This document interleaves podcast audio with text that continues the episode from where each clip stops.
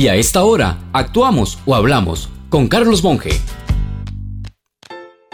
Creo que por uno u otro medio, la mayoría de los costarricenses pudieron observar la luxación que sufrió en uno de sus dedos de la mano el jugador Michael Barrantes cuando jugaba el partido final del campeonato.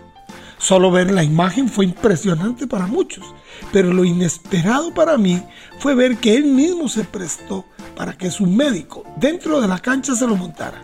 Y fue obvio su dolor cuando casi saltó hacia atrás después de esa acción. Me explicaban médicamente que a pesar de que se lo vendaran junto a otros dedos de la mano, el dolor que eso genera es muy grande y casi que hasta el hombro le puede doler. Pero bien, la verdad es que siguió en la competencia y hasta participó en la jugada de un gol. ¿Qué puede hacer que una persona en esas condiciones no se detenga ante semejante situación?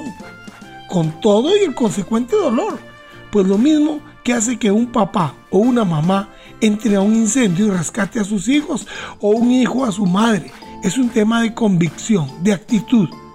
Cuando la mente considera que algo debe hacerse, el cuerpo responde.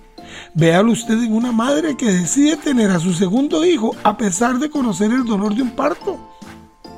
Traje este ejemplo porque hay muchas personas sufriendo como resultado de esta pandemia por la pérdida de seres queridos, la de su trabajo o del negocio que por años construyó con su esfuerzo. Lo cierto es que debe decidir si se sale del partido o toma la actitud de ese jugador y dice de frente que el campeonato de la vida todavía está en juego. Para una consulta gratis, envíenos un WhatsApp 7114-0157.